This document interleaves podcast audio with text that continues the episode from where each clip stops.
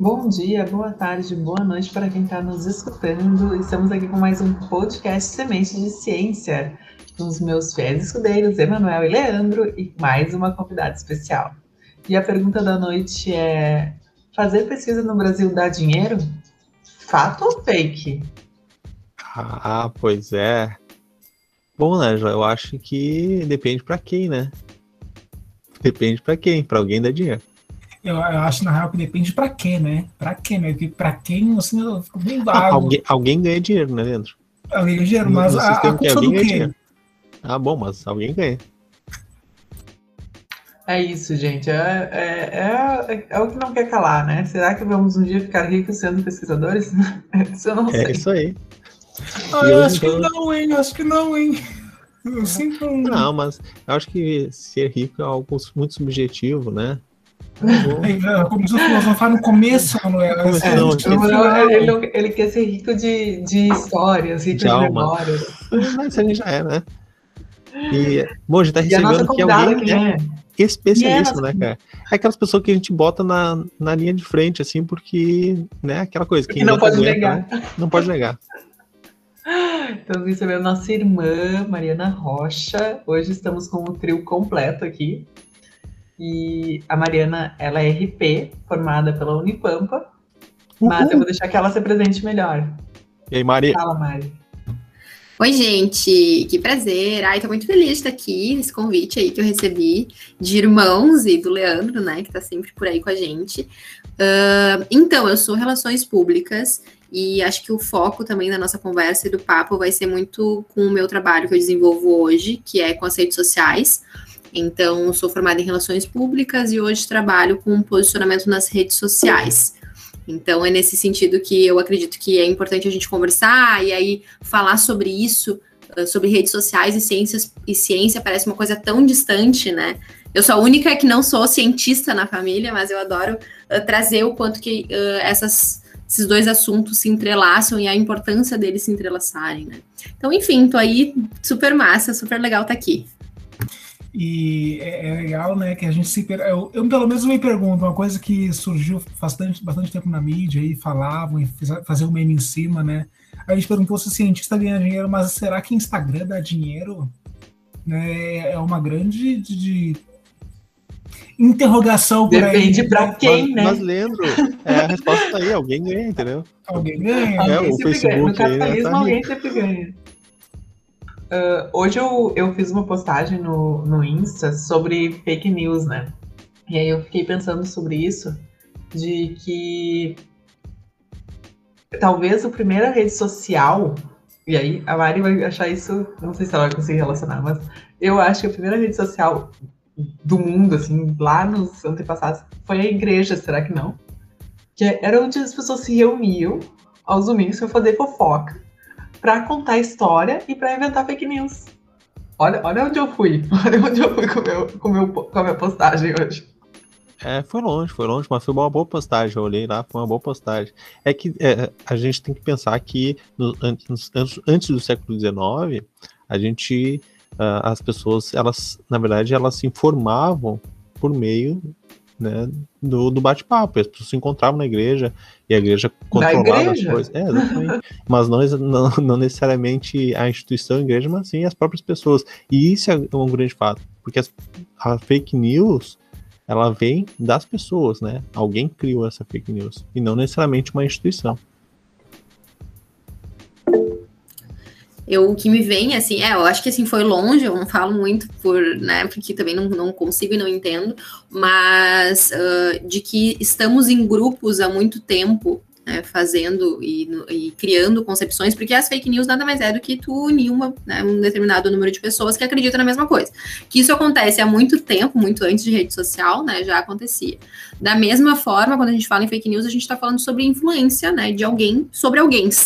Então, isso também sempre aconteceu, né, a gente sempre foi influenciado pelas pessoas à nossa volta.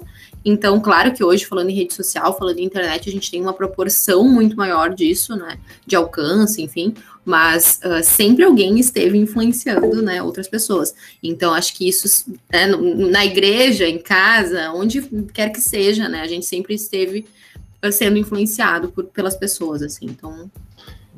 Perfeito, eu acho que isso que a Mari falou é exatamente o, o caminho do nosso papo hoje. É que nós, nós como sociedade, somos influenciados uh, e é muito importante. Então a gente convidou a Mari aqui por um motivo. A Mari atualmente, como ela comentou, ela trabalha com relações públicas, mas mais relacionado a, a esse posicionamento nas redes sociais, então é onde ela tem uh, atualmente uma vasta experiência.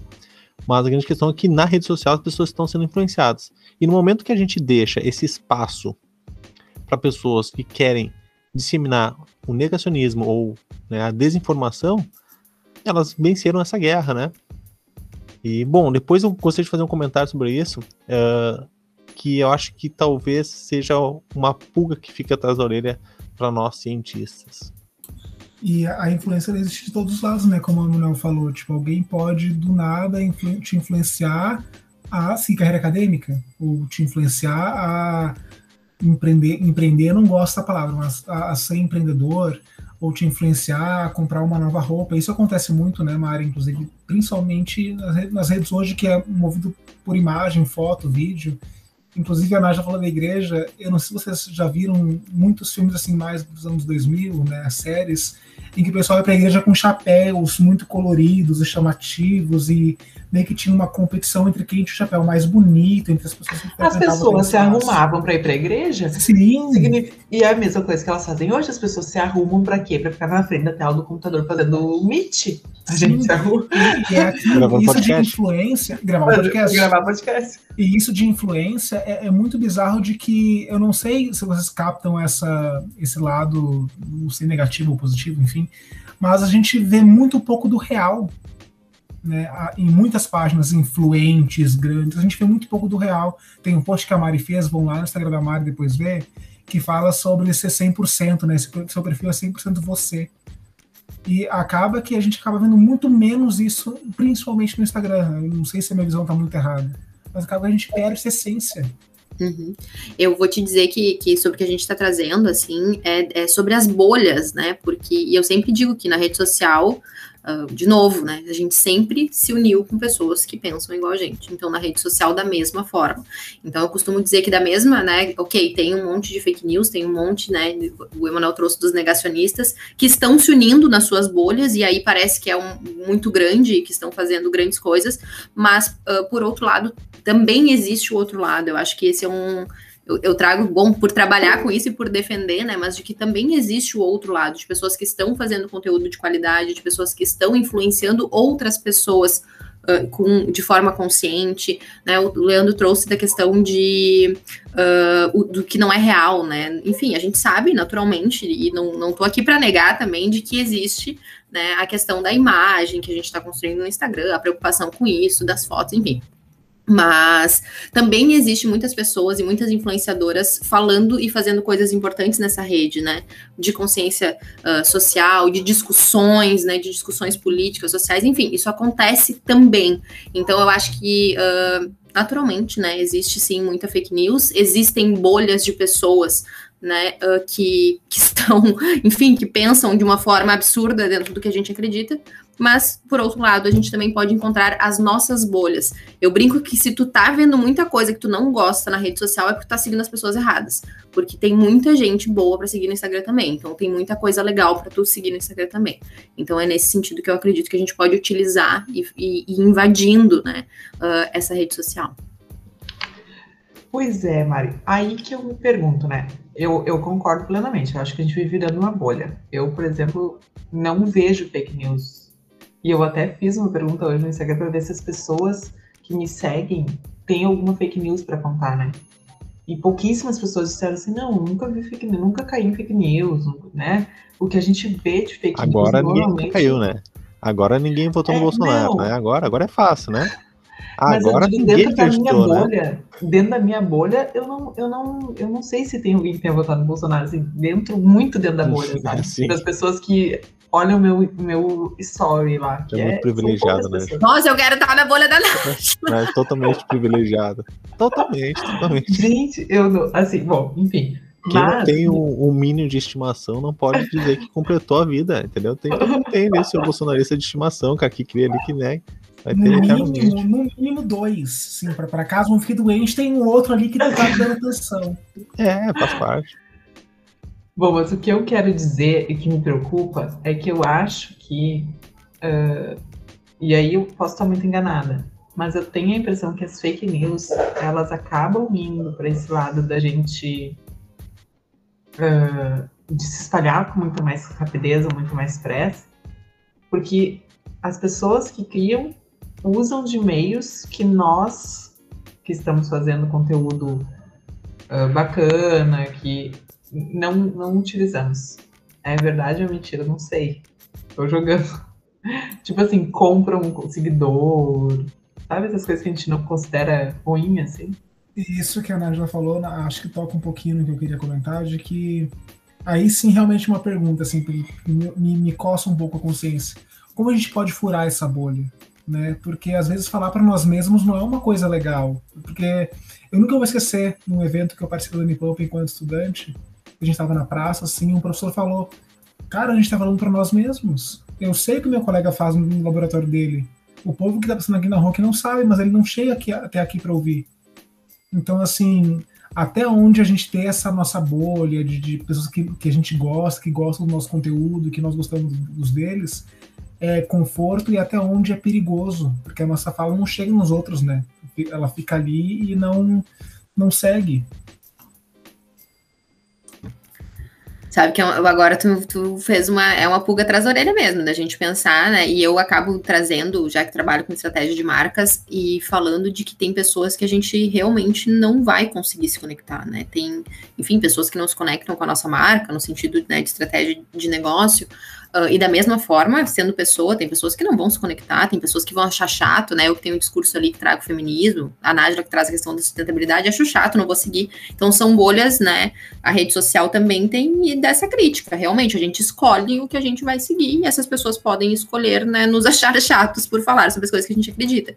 Então, não sei se tem, assim, uma forma de furar as bolhas. O que eu acredito que tenha, né? É uma forma, e aí trazendo já para a questão da ciência, de desgourmetizar os assuntos, né, de, de problematização, assim, né, desgourmetizar, não sei se é a palavra certa, mas uh, eu acho que né, a gente, quando a gente vai falar de ciência, a gente fala com um tom de fala que afasta, quando a gente vai falar de política, a gente fala, né, de uma forma incisiva e que também a gente, né, muitas vezes não se abre para explicar realmente o nosso pensamento. Então, uma das formas que eu tenho enxergado, e que eu diria, assim, se, se tem uma forma, é da gente poder tornar esses assuntos mais acessíveis, assim, quando eu digo mais acessível, não é, enfim, estou falando de, de, do estilo de linguagem mesmo, né, de como a gente está se comunicando e como a gente está escolhendo se comunicar, porque enquanto a gente fica tornando, né, trazendo para a ciência, enquanto a gente fica trazendo a ciência, né, como uma coisa muito difícil, como uma coisa que é difícil de compreensão, como, enfim,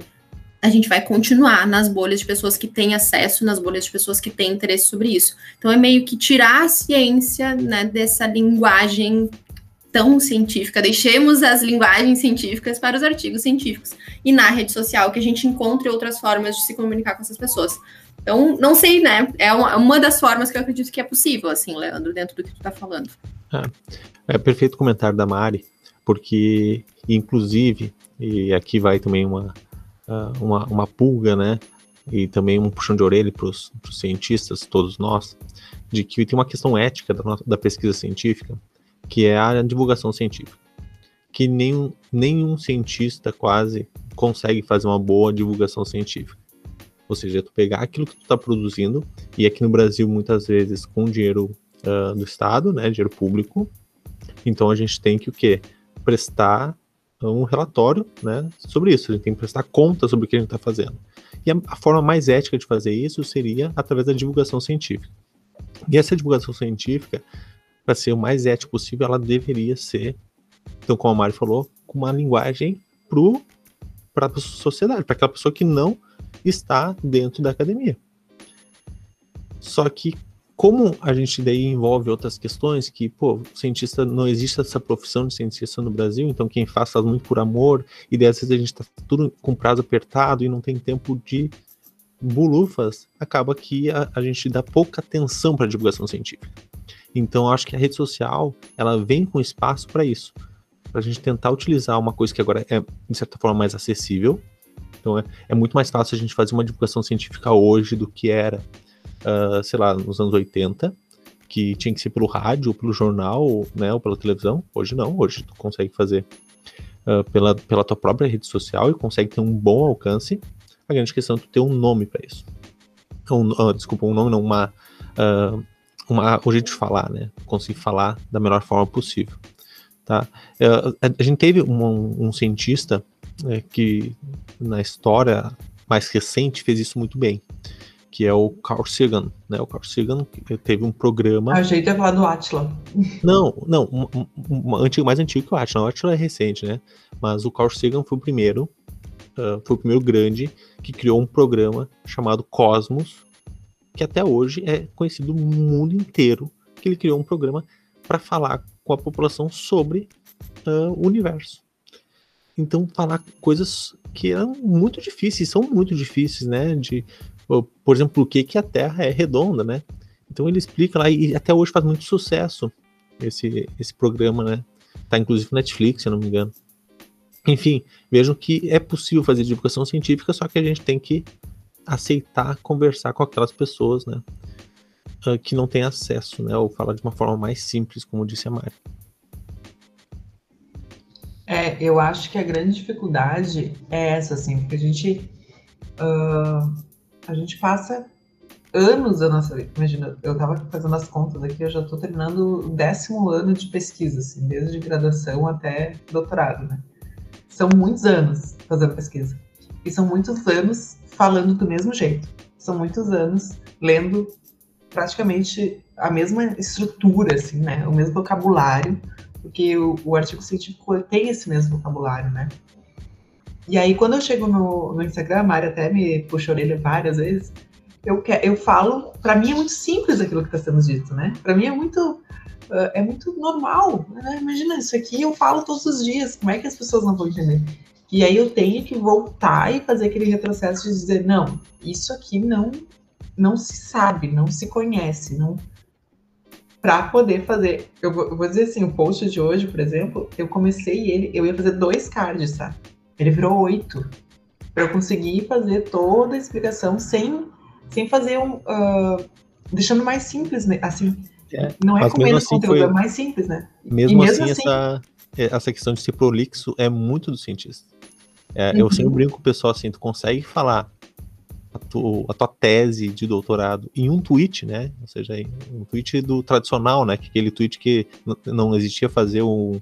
É, hoje o tweet né, virou quase Facebook, consegue fazer um, uma thread, né? Consegue fazer um vários, vários é, mas o pô, escrever num, em, sei lá, 200 palavras, né? Desculpa, 200 caracteres. Difícil. Não, é. mas às vezes não é o menos, né? Ah, desculpa, Mari, te cortei, mas é, é só para complementar. Às vezes não é men menor quantidade de palavras. Às vezes é o explicar, uh, explicar com mais naturalidade, assim, com menos, sabe? Perfeito. É, né? Tem isso que, que tu trouxe, né? De, de partir do princípio, e aí serve para tudo, gente. A gente tá falando de ciência, mas serve para tudo.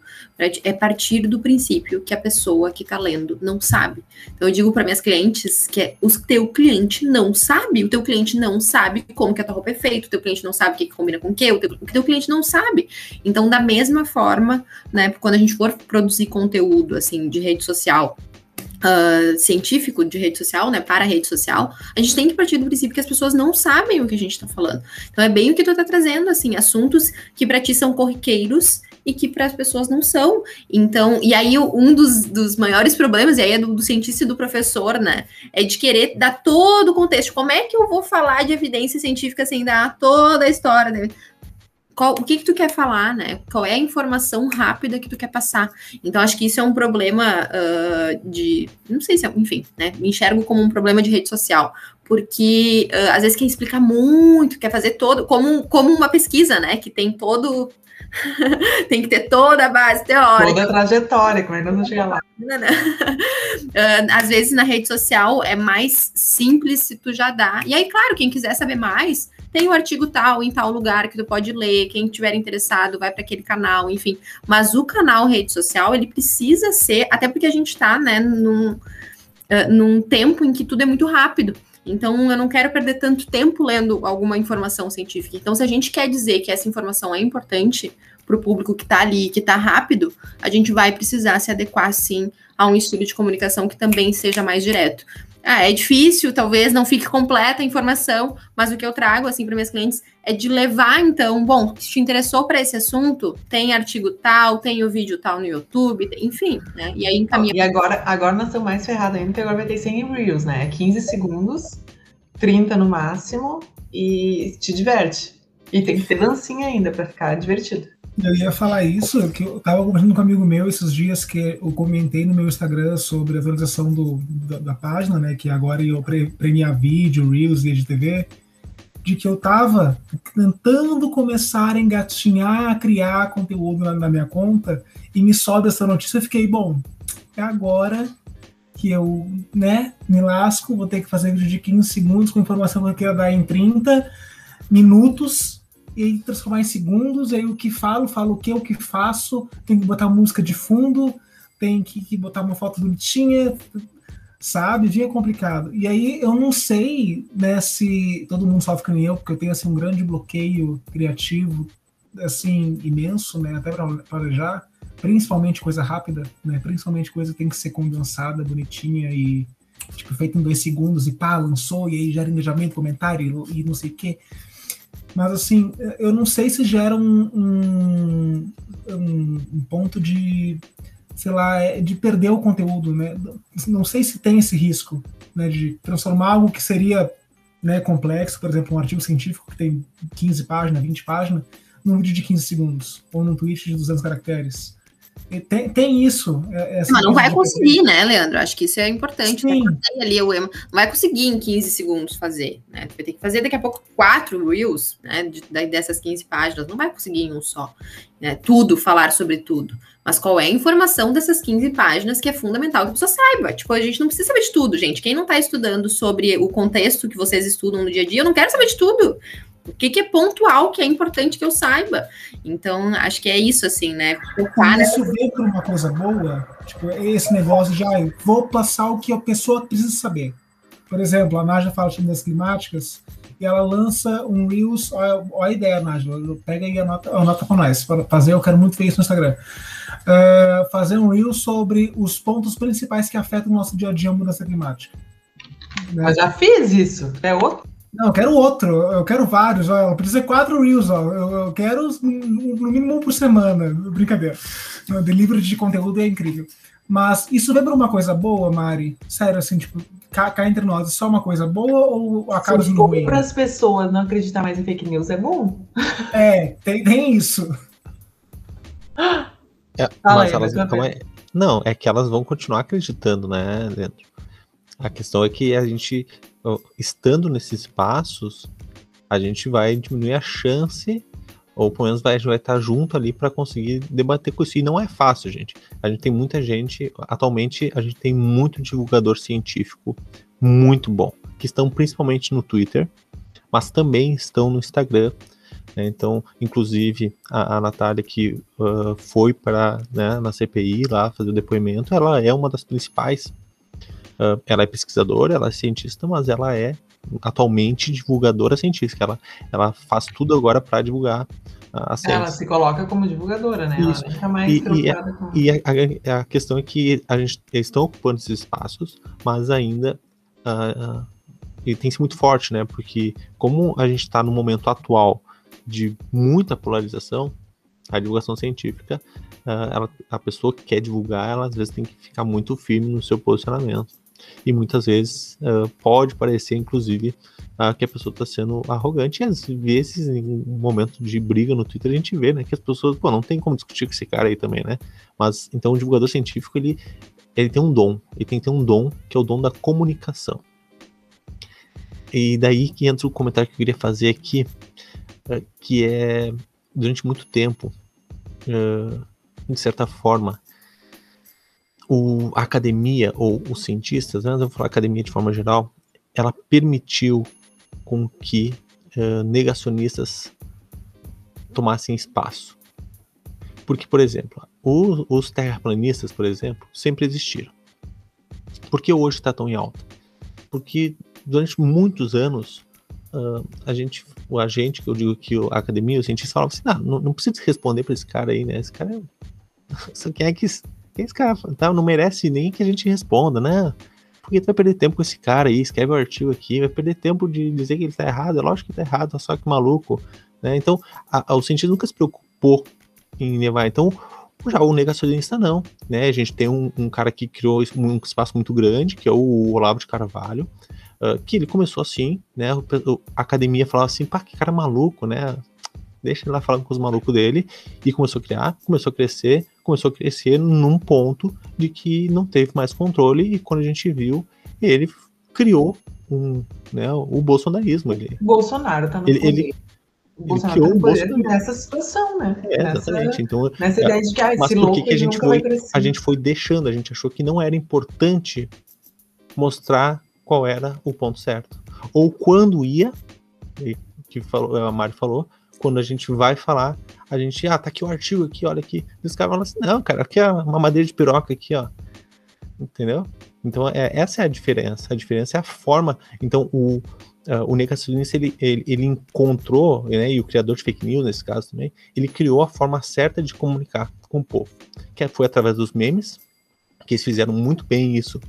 Uh, né, nessa... a gente não soube fazer, a, a gente, não, não soube fazer. fazer então, e, e, agora a gente tenta, assim, né? Assim, estão tentando falar um pouco a linguagem do povo, tá? E tem, mas tem outras formas também. Aqui a gente vai falar só das redes sociais, tá, pessoal? Só para deixar bem claro também, tem gente que faz essa divulgação científica na base, tá? Uh, que é outras profissões, principalmente o antropólogo, né? Que ele vai até, por exemplo, a casa das pessoas para conversar. Né? Isso é uma divulgação científica também, mas não é o caso os, da os rede projetos social. de extensão. É, os projetos de extensão tem outras formas. Aqui a gente vai focar na rede social e daí eu vou deixar esse meu comentário aí, falando que a gente não tem espaço, já perguntando para Mário o seguinte: Mari, uma coisa que então que os cientistas sempre falaram, é, para não ir lá responder essas pessoas que divulgam uh, fake news na ciência, é de que, pô, mas o Instagram é só futilidade, é só selfie, né? Deixa os caras lá fazendo a selfie deles lá e a gente escreve o artigo aqui. E aí, o Instagram é só futilidade? Gente, acho que o Instagram é também futilidade. E, e é isso. É, eu não, não diria, não seria responsável, né? Nem, enfim, consciente da minha parte dizer que não, não é futilidade, nada. Tem muita futilidade. Mas tem muita. Até coloquei algumas coisas assim, né? De coisas que a gente costuma ouvir. Só tem futilidade, só tem conteúdo raso. Tem muito conteúdo raso. E aí, para qualquer área, né? Eu que sou da área de comunicação, tem muito conteúdo raso de comunicação. Inclusive, tem muito conteúdo raso ensinando as pessoas a usar Instagram, tem muito conteúdo raso. Uh, tem outra que, que a gente escuta que é todo mundo virou especialista, porque agora no Instagram todo mundo é especialista de tudo, né? E tem muito disso. Coach, coach. então tem muito disso também. Ah, uh, não dá para considerar o que, que a gente lê no Instagram sério. São coisas que a gente escuta, né? Uh, então tem isso? Tem. Agora, de novo, eu acredito né, que tem outra, né, por outro lado, tem um monte de coisa boa também. E enquanto a gente não invadir esses espaços, eu brinquei, né, da, da, invasão dos bons, até eu brinquei, tem outras pessoas que brincam sobre isso, que é literalmente a invasão da ciência, a invasão da informação de qualidade, a invasão daquilo que é importante, a invasão das discussões sociais. Uh, isso precisa invadir esses espaços, senão a gente vai ficar, como o Emma estava trazendo, né, a gente vai ficar né, dentro dos nossos das nossas bolhas de não precisamos falar sobre isso porque aqui todo mundo é consciente, porque aqui todo mundo sabe o que a gente está falando. Então, se a gente não se a gente não invadir esses espaços, vai continuar sendo mesmo uma rede só de futilidade. Então, eu também fico pensando qual é o nosso papel, assim, enquanto pessoas que querem mudar, né? As pessoas que olham para esse Instagram e pensam só tem futilidade, bom, mas o que que tu tá fazendo então para não ter só futilidade no Instagram? Ah, só tem conteúdo raso, tá? O que, que tu tá fazendo, então, para trazer conteúdo para dentro do Instagram que não seja só conteúdo raso? E aí, de saber que a gente está fazendo também o nosso movimento, né? E eu, eu, eu entendo até como uma, uma, responsabilidade de profissão, né? O que, que a gente tá. Como que a gente está invadindo esses espaços? Porque se a gente deixar, literalmente vai virar só selfie. E, e, não tenho nada contra selfie, inclusive adoro tirar selfie, não é esse o problema, né? A, a discussão é do, do usar a rede só para isso. Então, uh, enfim, acho que a gente precisa invadir esses espaços até para a gente poder cobrar, né? E poder dizer, não, isso aqui tá errado, isso aqui tá certo. Uh, só para complementar o que vocês estavam trazendo das fake news, enfim, da, até de política, tem uma pesquisa que o Trump entrou no, no, nos Estados Unidos com rede social e que o Bolsonaro aqui da mesma forma. Então, assim, uh, não tem influência, tem muita influência no, no povo, né? Porque é isso que tá, a gente está tendo acesso. E logo no início, assim, né, do, quando o Bolsonaro se lançou, eu lembro de discussões, assim, nas nossas bolhas, que a gente dizia, mas nunca que esse cara vai entrar. Porque a gente não quis discutir. Porque para nós não era inaceitável. Família, né? Nós mesmos. Nós mesmos, eu mesmo, falei, mas nunca, que esse cara, olha a bobagem que esse cara tá falando. E entrou. E entrou com base, né, em fake news que a Nájila trouxe, mas também entrou com base de estratégia de rede social mesmo, de invadir esses espaços, de fazer com que as pessoas enxerguem esses espaços. E aí a gente tem o efeito manada, né, literalmente. Então, se todo mundo gosta, se todo mundo vai, eu também vou. E isso acontece. E a rede social. Sempre aconteceu. O efeito manada existe por causa da rede social? Não. Sempre aconteceu. Mas ele tá tomando proporções maiores né? Então, enfim, eu acho que é, um, é um, uma coisa de ter responsabilidade. Nesse caso é efeito boiada mesmo, né? Boiada. Boa ser da piada. O... Sabe que, para também não ser injusto aqui, eu vou falar que uh, as fake news sempre existiram, né? A gente já falou disso aqui agora. E, inclusive, uh, a própria fake news envolvido com política sempre existiu, tá? Então, isso uh, é que agora criou um novo. chegou em outro patamar, tá? Então, a, o próprio negacionismo chegou em outro patamar. E antigamente, né? E... Porque está ocupando espaço de poder, né? é, não, mas é a, a, questão que sempre teve, entendeu? O pessoal sempre quis acreditar naquilo que era mais. É, o pessoal, a, a, nós temos a tendência de acreditar que aquilo que é mais fácil para o nosso cérebro. Tá? Nós todos. Então, aquilo que. Ah, eu entendi, é isso que eu vou acreditar, porque eu entendi. Tá? Então, Uh, não, não precisa de grande explicação porque eu entendi. Vou dar um exemplo aqui de um outro que eu gosto muito, um divulgador científico, uh, científico, que é o Pirula. O Pirula talvez tenha sido o primeiro cara que cresceu forte no YouTube, antes do Atila ainda. Ele era meio que sozinho, assim. Então, o Pirula, inclusive, foi conhecido como os vídeos, né, como tamanho Pirula, né, era uma medida, porque ele tinha que fazer vídeos de uma hora, às vezes, para explicar conceitos da ciência, né, explicar os assuntos. Então é, ele ficou conhecido assim e cresceu muito. E dele tem até uma palestra muito famosa que é A ciência só está certa quando concorda comigo. Porque ele estava ali naquele meio e as pessoas concordavam com ele quando. Uh, ou concordavam com a ciência, né? Quando concordavam com o que elas já tinham pré-estabelecido. Agora, se eu falo uma coisa que não, tu não concorda, mesmo sendo baseada na ciência, tu vai dizer, não, mas você não serve pra nada, né? Vou ficar com a minha verdade aqui. Então ele tava muito sozinho nisso, ele ficou muito sozinho nisso antes até do, do Bolsonaro, quando a gente teve a famosa pílula do câncer, né? Pra não dizer que não teve também. A pílula do câncer foi tipo uma hidroxicloroquina no governo da Dilma. A diferença é que o, quando perceberam a merda, a gente conseguiu dar, dar a volta ainda e o charlatão lá que estava vendendo conseguiram, né, fazer com que ele parasse de fazer isso, né? Mas teve as cagadas políticas também, né? A Dilma investiu dinheiro nisso aí, porque tinha uma pressão popular muito grande. O pessoal queria acreditar na pílula do, do, do câncer. Tá? Então a grande questão é que a fake news sempre acreditou, sempre existiu. A gente sempre teve alguns cientistas ali dentro, só que é, de, como eu falei, o Pirula fazia vídeos muito grandes. Então quem assistia ele porque gostava do assunto dele, e agora, quando ele, por exemplo, entrou no Instagram, ele não tá conseguindo. Não conseguiu, né? Não conseguiu. Um bebezinho acordou. É. Desculpa, gente. Não, não tem que pedir desculpa. Nos últimos, nos últimos podcasts, não tem que pedir desculpa, não, uai. Não, é, uai, eu já peguei as ilhas do Goiás. Uh, olha, eu, eu queria comentar um pouquinho sobre isso que o Manuel falou, até porque é, na real, uma preocupação minha né, do, do, sobre as fake news. E eu queria saber assim, fica claro para mim que não importa a quantidade de dados, não importa o número de gráficos, o número de resultados variantes, e, e artigos e livros e pessoas muito bem embasadas, tu mostrar para mim que não quer ouvir o que tu quer falar. Né? Se a pessoa não quer ouvir, ela não vai ouvir. Se ela não quer dar o braço torcer, é igual dar murro em ponta de faca. Só vai estressar, só vai se desgastar.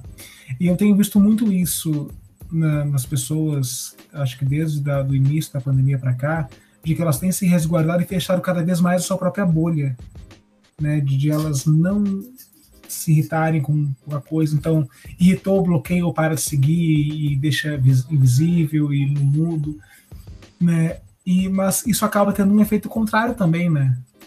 pra gente que quer furar essa bolha, pra gente que quer mostrar uma informação e, sabe, isso acaba tendo um outro efeito. Porque as pessoas também não querem ouvir isso, elas não querem se irritar, não querem se desgastar, né? E como a Mari falou, às vezes a Instagram, a atividade é boa.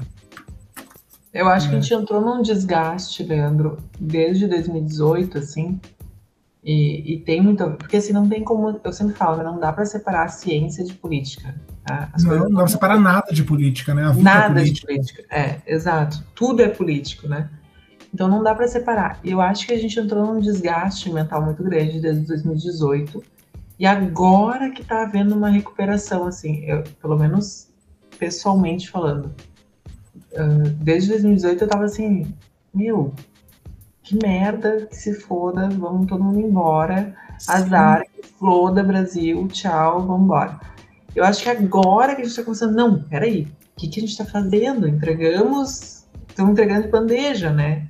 Os poderes políticos, científicos para quem não tem, uh, não tem educação política e não tem educação científica.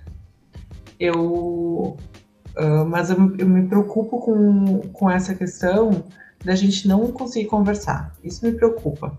E por isso que eu quero realmente focar assim, o que, que qual é a importância da gente estar lá nas redes sociais e o que, que precisa ser feito? Eu como agora eu tô querendo eu, eu tô querendo me tornar uma divulgadora científica. Tá? Como criadora de conteúdo, como jogadora uma científica. Uma criadora de conteúdo, divulgadora científica. É, essa, essa é a intenção. Mas o que, que precisa ser feito assim? Porque não é o, o, conteúdo que eu faço, eu falo lá de feminismo, de maternidade, de, de mudanças climáticas, sustentabilidade, mas o, o, conteúdo que atinge não é o conteúdo científico. O conteúdo que atinge é quando eu falo uh, de maternidade, é quando eu falo de vida real, é quando eu conto alguma coisa que aconteceu na minha vida. Por que isso? É, tem muito isso. Uau. Tipo, um, fato que eu notei no meu Instagram também foi quando eu comecei a criar conteúdo os conteúdos que eu criava não tinham visualização, mas a foto no Dia dos Namorados teve um salto de, de views Óbvio. assim. Não, eu vou usar, vou usar, a foto do Benjamin para falar de mudanças climáticas. Eu, não, sabe o que tu faz? Né? Tu pega o Benjamin e bota no fundo, aí começa a falar: mudanças climáticas são como dar comida para uma criança. Tu começa a dar, dar e nada voa uma colher, voa um, um pouco de arroz, um pouco de feijão e fica tudo descontrolado. então, gente, acho que uh, não tem como a gente comparar Uh, e não vai ter, porque o Instagram ele surgiu, né? Falando em história de Instagram, ele surge como uma rede de uh, instantânea, né? De mostrar o que estava acontecendo no momento. Então é isso também. Então por isso que eu sempre falo da importância de ter esse equilíbrio. Não vai adiantar ir para o Instagram e querer ser só um, um perfil de, uh, de divulgação científica. Como é que tu equilibra isso com o que é vida, com o que é vida real? Porque é isso que vai conectar, né? Então super coach, mas as pessoas se conectam com pessoas. Mas é, é verdade, assim, eu quero saber quem é a pessoa que está falando comigo sobre ciência. Não é assim, qualquer pessoa falando sobre ciência, né? É quem é que está por trás daquela informação que eu estou tendo, daquela informação que eu estou captando. Então, uh, é importante que se faça esse equilíbrio entre as postagens e mostrar também quem é a Nájila, quem é o Leandro. E aí entra aquilo que a gente falou de tornar mais acessível, assim. Acho que durante muito tempo a ciência e o cientista e os professores, e enfim, uh, estiveram distantes. Era uma coisa que era inacessível conversar com o cientista. Era, não, parecia que eu não ia conseguir, né? Falando em pessoas leigas, enfim, a gente não ia conseguir chegar lá, a gente não ia conseguir ter acesso. Então, mostrar que esse cientista também é mãe, mostrar que esse cientista também né, tá, também tá fazendo comida, fazendo comida, mostrar que esse cientista também namora, mostrar que esse cientista, sabe, também tá tomando vinho, mostrar que esse cientista. Uh, é isso que vai aproximar e também é isso que vai uh, trazer a ciência para dia a dia. Né? Porque, de novo, se a gente mostrar só os artigos científicos, ananã, as pesquisas, se a gente se propor também a mostrar só o computador, mostrar só o trabalho, mostrar só. vai continuar sendo distante. Então, aqui é justamente o um movimento de que por trás daquela informação importante, por trás daquilo que a gente está trazendo né, de conteúdo informativo, tem um ser humaninho, né? E esse ser humaninho amamenta, e esse ser humaninho né, tem, tem problemas uh, de, de sono, esse ser humaninho tem o bebê que chora no meio do podcast. Quem é esse ser humaninho né, cientista que está por trás. E é isso que vai fazer a ciência ser acessível, né? É isso que vai fazer as pessoas enxergarem a ciência como algo acessível. Então, acho que isso é uma das coisas. E aí, só para finalizar assim, a fala em relação a isso, eu acho que muito das preocupações, as pessoas não começam a produzir conteúdo uh, ou não se empolgam em fazer conteúdo porque tem pouca curtida. E aí vai lá, ah, quer comparar a foto de biquíni na praia com a foto da produção de conteúdo. Não tem comparação. Quer comparar a foto do bebê, que fofinho, bonitinho, com a foto do mudanças climáticas. Não tem comparação. Por diversos motivos. Um deles é a entrega do Instagram, que o Instagram entrega, entrega mais os posts que são de foto, que são de vídeo. Um deles é esse. E o que eu trago, então, para vocês, assim, acho que para todo mundo que está ouvindo, de começar a perceber esses pequenos números como números que também são importantes. Né? Então a gente faz a brincadeira do 10 pessoas é uma sala de reunião, né? 50 pessoas é um ônibus inteirinho te ouvindo. Aí só 50 pessoas curtidas. Cara, é um ônibus inteiro dizendo que legal isso que tá passando para mim. 30 pessoas é uma sala de aula. Tem muito professor aí que queria ter 30 pessoas dentro de uma sala de aula ouvindo e, e dizendo que legal o que tu está falando. Então, uh, 100 pessoas, né, um cinema, e aí a gente pode ir, né, para analogias maiores. Mas, uh, desde as, da, eu sempre penso assim que não importa quantas pessoas curtiram, né, importa que quem curtiu ali, quem se envolveu e quem comentou, né, pegou aquela informação para si. Então, o quanto que não vai ter comparação com a foto do bebê, não vai ter comparação com a selfie, não vai ter, não vai ter. Mas uh, a importância de trazer isso, né, e que as pessoas começarem a enxergar que a Nájila, né, além de mãe, é cientista, e que a cientista, além de cientista, é mãe. Então, nesse contraponto, assim, que eu acho que é importante. Mas, e aí, Mari, assim, agora talvez eu vou dar uma de, de, de muito raposa e querer pegar o ouro do bandido, mas como é que faz para realmente equilibrar isso, né? Porque eu não gosto, até eu não gosto da palavra equilíbrio. Eu aprendi com o professor Rafael, quem já teve aula um dia ouvir esse podcast, teve aula com ele, ou até se ele ouvir, ele vai ficar muito feliz em ouvir isso. Que eu não gosto da palavra equilíbrio, né? Porque o equilíbrio é uma mentira né, o equilíbrio ele está morto. Né, o equilíbrio é zero. Zero é equilíbrio. Né, mas assim, como ter essa estabilidade? Ó, ó, como ter essa estabilidade de ah, uma informação. Leandro, meu, tu tá, olha, olha o que tu tá. O Leandro faz essas comparações, Mário, que só ele entende, tá? Não tem, o equilíbrio do Rafael não tem absolutamente nada a ver com o equilíbrio Não, mas equilíbrio é equilíbrio, equilíbrio é zero. Mas assim, eu digo estabilidade. Não, mas de verdade, assim, porque, vamos supor, Estamos lá criando conteúdo, muito bem, muito felizes. Temos 30 conteúdos criados, 30 postados, e temos duas fotos nossas.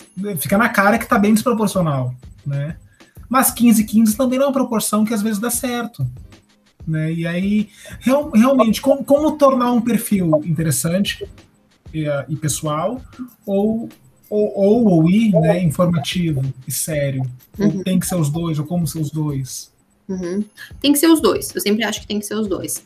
Não tem uma regra né, perfeita, assim, não é uma matemática perfeita, porque aquilo que dá certo lá no perfil da, da Nájila, que tem, que tem sobre a maternidade, que as pessoas conectam sobre isso, talvez não tenha no meu perfil, que não sou mãe e que as pessoas não vão se conectar com isso. Então, não tem uma regra, assim, vai funcionar com todas as pessoas. Mas a gente costuma usar o, o 70, 20, 10, não, daí se fecha 90, né? Uh, 70, 30, 20.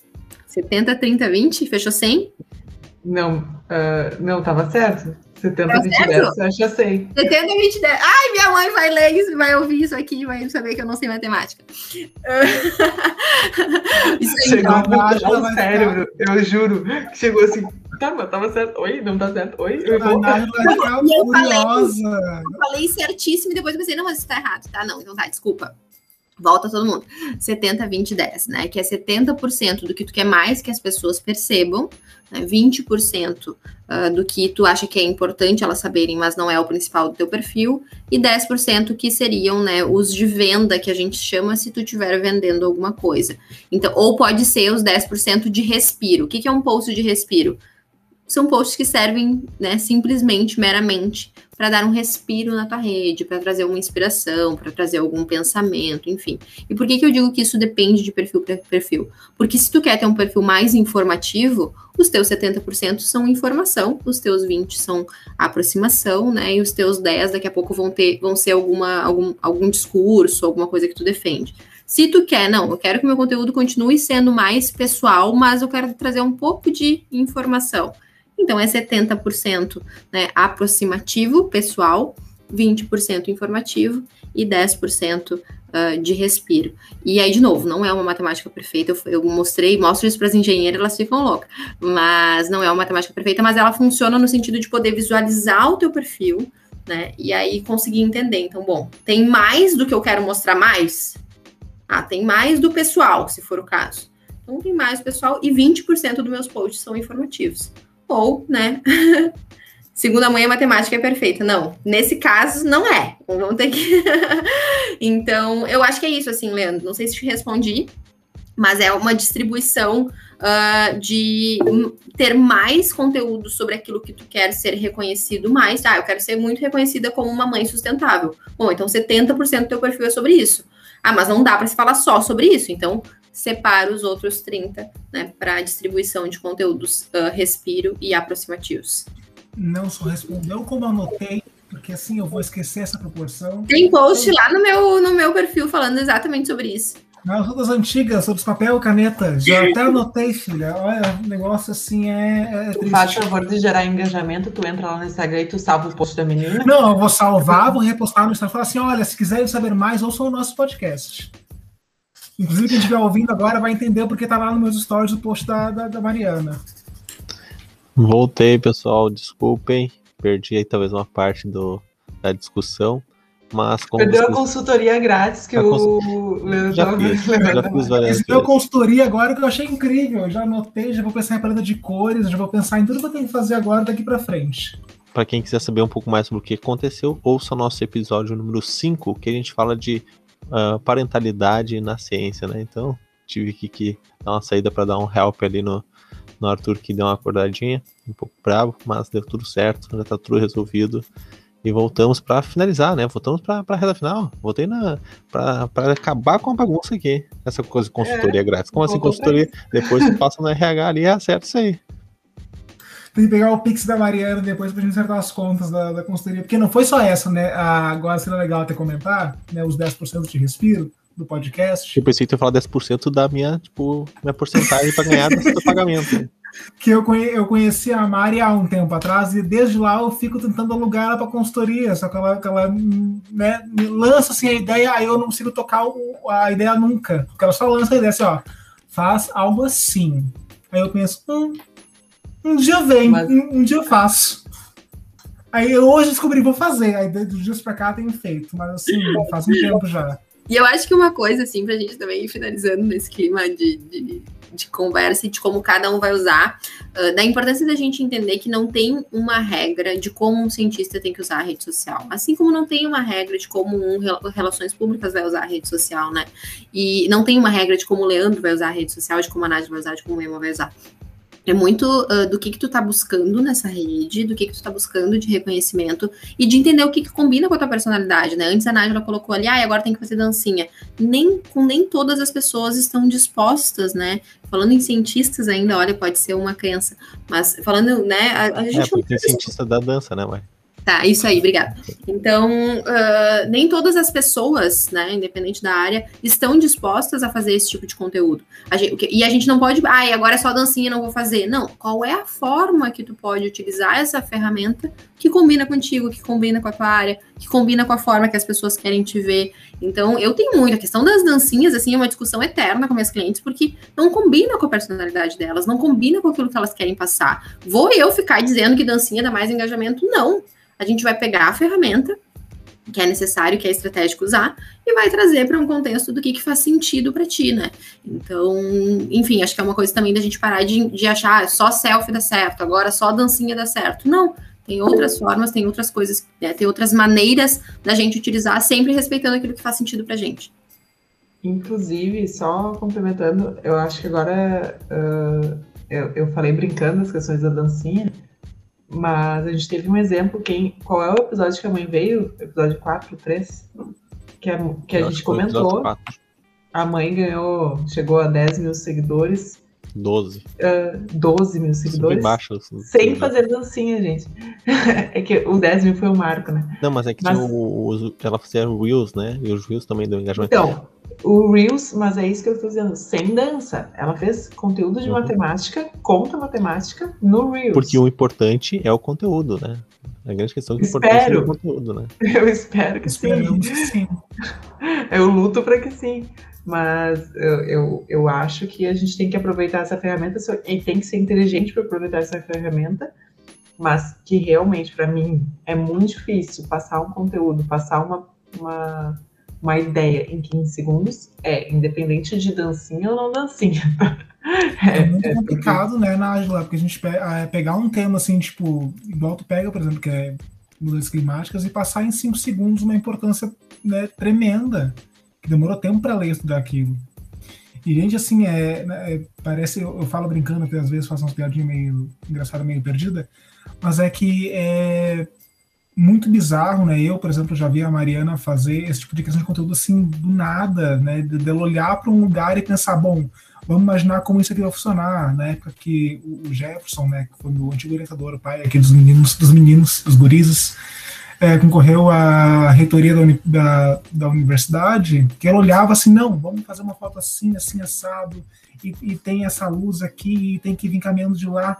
E eu olhava assim, meu Deus. E ela já imaginava aquilo tudo numa composição, né? Amigo, mas é que assim, ela. ela Sim, ela, ela tem isso Não, isso isso. a minha ciência do rolê também. É, uma, é a ciência dela, sabe? E Se ela não soubesse, cara. Da hora. Né? Pô, ela eu, estudou para isso. Isso é muito da hora, sabe? Porque no mesmo momento em que, por exemplo. É... Leandro, eu tô achando que tu fez o curso errado. Dá achando... tempo ainda, amigo. Não, não, não. Porque, por exemplo, pelo, por exemplo, eu consigo montar, né, espero eu, né, que melhore, que não está tão bom, mas eu consigo montar, por exemplo, um artigo. Né? Para mim é, é, simples a estrutura de um artigo. Eu consigo imaginar onde cabe cada coisa, onde vai cada informação. Mas, assim, para mim o Instagram é grego. Né? Eu não consigo imaginar uma composição de, de um Reels de 15 segundos com informação importante, de comer com tal coisa. Para mim é. Não, eu acho que é isso, é estudar, é estudar não só a ferramenta, mas principalmente fazer aquilo que o Emanuel comentou bastante, né? Reduzir, deixar de ser prolixo. Acho que a gente uh, reduz o que a gente tem para informação para aquilo, né? Gente, eu, eu Exercitar a criatividade, né, gente? É. A criatividade é natural, né? E óbvio, eu não acho que as pessoas. É aquilo que, né, cada, cada pessoinha no seu quadradinho. De que a gente, né, óbvio, eu também não vou, quando eu for produzir alguma coisa científica, não vou conseguir tão rápido, né? Ou tão eficiente quanto um cientista.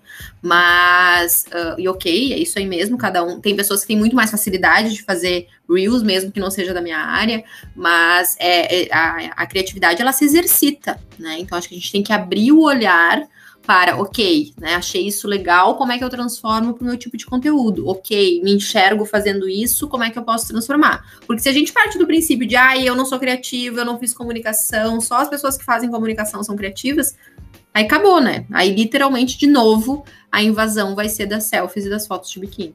Então, a gente pode exercitar essa criatividade, né? Eu tenho uma coisa que eu falo sempre, até vou abrir aqui, uh, que é de, de duas perguntas básicas, né? Que tipo de conhecimento que tu tem que pode ajudar as pessoas? E aí listar, cara, o que, que eu sei? Ah, eu sei como fazer um conteúdo, eu sei como dividir. Agora o Leandro que eu vou te falar, como, como é que eu divido um artigo. Eu não sei. Então me ensina. Então, isso aí tu pode ajudar. Então, a primeira pergunta é de fazer uma lista com que tipo de conhecimento que eu tenho que pode ajudar efetivamente as pessoas, né? Poxa, Nájila, eu não, eu não sei por que, que ficou tão frio na última semana. Então, a Nájila veio e me explicou, inclusive fez um conteúdo, arrasou, fez sozinho. que é isso, né? Que tipo de conteúdo que tu tem que fazer uma lista sobre isso. Uh, e que tipo de informação ou forma de viver né, que tu tem, que tu pense, que, que, que tipo de, uh, de pensamento que tu tenha, que tu acha que tu, que tu pode influenciar positivamente as pessoas. Porque é dessa forma que a gente vai fazer essa invasão. Que tipo de informação eu tenho? Faz uma lista. Eu tenho essa informação e faz outra lista. Bom, o que, que tem no meu viver, na minha forma de pensar, que eu acho que pode influenciar as pessoas positivamente? Duas listas. E aí, exercício de criatividade, né? Da onde vem os conteúdos. Gente, os nossos ouvintes não estão entendendo o seguinte: que nós três aqui, né? Eu, a, a Mari a Nádia, quando a gente se reúne para fazer, tomar vinho de noite e conversar, isso vai longe. E a gente tem que cuidar aqui para não pra ficar quatro horas falando e chegar no final de quatro horas brigando, né? então a gente tá bem comportado. Que a gente nem, nem brigou. Não, nem a gente, nem discutir, mas como bons irmãos, né? A gente tá se comportando aqui na frente do Leandro também, né? Pra, não, eu tô aqui como ouvinte, né? Que na hora começarem a brigar, eu vou ficar só ouvindo comendo pipoca. É, comendo pipoca. Mas isso é só se a gente chegar em quatro horas de podcast. Eu não vou deixar isso acontecer, porque nossos ouvintes, né, precisam uh, ouvir ele tranquilamente também, sem se irritar com a gente. Uh, mas, uh, e também para levar para uma reta final aqui, eu acho que o que a gente tá falando aqui é um ótimo jeito de encerrar, porque, como a Mari falou, outro se exercita. Então, por exemplo, tu falou, ah, é muito difícil uh, escrever ou fazer, divulgar meu projeto em, em um card. Uh, eu achava isso também, cara, e eu aprendi isso como exercitando. E, e inclusive, vou falar para os cientistas agora. Uh, a ciência evoluiu, ela evolui todos os dias. Então, a redação científica evoluiu. Hoje, os artigos precisam ser mais curtos, mais objetivos. Isso no início, alguns anos atrás, e ainda tem alguns que falam assim: não, mas é muito difícil escrever em poucas palavras. Não, não. Mas é assim que é feito hoje. É para ser mais rápido. Hoje, um, um, título, ele precisa, um título de um artigo ideal seja que ele tenha uma linha, né, de seis palavras é, é, difícil escrever um texto assim. E às vezes tem limite de palavra para tudo, né? Para tudo. Não, resumo. Tem, tem, gente que reclama, ah, mas o resumo só, só 250 palavras. 250 palavras. Não, quando é no máximo 250. Sim, às vezes é menos, às vezes é. chega menos. Mas, ah, e tem gente que, ah, muito difícil. Bom, mas é exercitar de contar o que precisa com uma, com menos palavras possível, isso que é um resumo. E isso para tudo. E tu vai exercitando isso para trabalhar. E eu acho que a rede social talvez seja a forma é, melhor disso, é realmente tu traduzir isso para uma linguagem objetiva, simples e que entregue o, o resultado sem ficar enrolando, sem né, é, tentar, ah não, mas é porque análise e tal, não. Entrega o que tu quer entregar, qual é a mensagem e vambora, né? Quem quiser mais detalhes, leia o artigo. Enfim, né, já. Quem quiser vou... mais detalhes sobre isso, segue a Mariana Rocha RT, vamos isso. fazer jabá, né? Segue a Mariana Rocha. E procura ela lá na DM, pergunta. Não vai ganhar consultoria grátis, Leandro, acabou para ti. Não, deu para mim agora que descobriram o, o, o, Jabá, como é que faz, agora já era. É. é. Então, faz, né, vamos fazer a rodada final aí para dar tchau pro pessoal aí, que foi maravilhoso esse papo aí. Certo, gente. Muito obrigada, Mari. Muito obrigada. Obrigada por ter topado. Obrigada por sempre nos dar dicas valiosas. Para quem não sabe, a Mariana está por trás do Sementes de Ciência que está acontecendo, né? Todos os projetos. Então, a Mari é a minha RP, além de minha irmã. E, e é isso. Muito obrigada por ter vindo. E é isso. Tchau, gente. Beijos. Dá tchau aí, galera. Deixa a Mari dar mensagem final, mensagem final, Mari. É bem rápido, mensagem final. Mensagem é final, tem que ter, todo mundo tem que ter. E pensar, é tipo que tem público para todo mundo. Acho que esse papo de não tem público para cientista, não tem, as pessoas não querem saber sobre ciência na rede social, né? A Nájila trouxe essa preocupação, o Leandro tem. Mentira, tem público para todo mundo. Nós somos hoje, né, mais de um bilhão de usuários, falando só em Instagram. Então não me venha dizer que não tem público. Tem público para todo mundo. Então produzir conteúdo e começar a divulgar uh, a ciência é entender isso. Tem público para todo mundo e tem público sim que quer saber sobre a divulgação científica. Tá, gente? Obrigada valeu, aí pela oportunidade e seguimos. Valeu, Mari. Valeu, pessoal. Obrigado por serem essas pessoas maravilhosas. Se cuidem. A gente ainda está em pandemia, é, infelizmente, a gente ainda está em pandemia, na finalzinho, mas ainda estamos. Então, se for sair de casa, não esqueça de utilizar máscara. Se cuidem, vacina para todos. É nós. E tchau.